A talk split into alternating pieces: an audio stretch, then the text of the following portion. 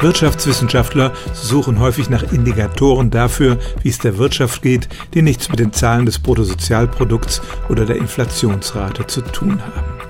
Ich habe hier schon mal über die Rocklänge gesprochen. Diese Korrelation ist eher schwach, aber in den letzten Jahrzehnten hat man einen neuen Index gefunden, den sogenannten Lippenstift-Effekt. Die Behauptung ist, wenn die Wirtschaft in den Keller geht, dann fangen Frauen an, mehr Geld für Lippenstift und andere Kosmetika auszugeben. Allgemein ist es ja so, wenn es der Wirtschaft schlecht geht, fangen irgendwann auch die Konsumenten an, weniger Geld auszugeben, weil die Zeiten so unsicher sind.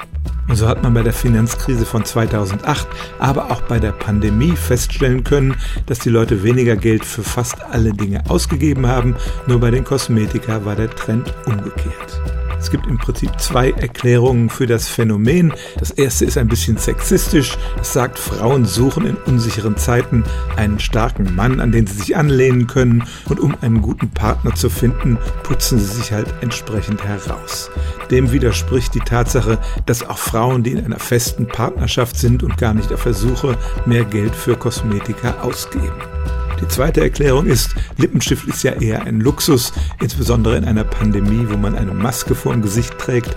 Aber es ist ein relativ erschwinglicher Luxus und deshalb kompensiert man damit die Einsparungen auf einem anderen Gebiet, wenn man sich zum Beispiel kein neues Auto leisten kann oder eine teure Reise.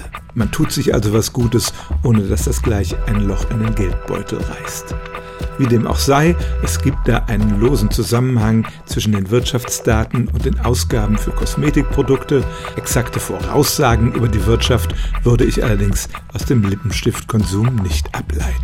Stellen auch Sie Ihre alltäglichste Frage unter stimmtz.radio1.de.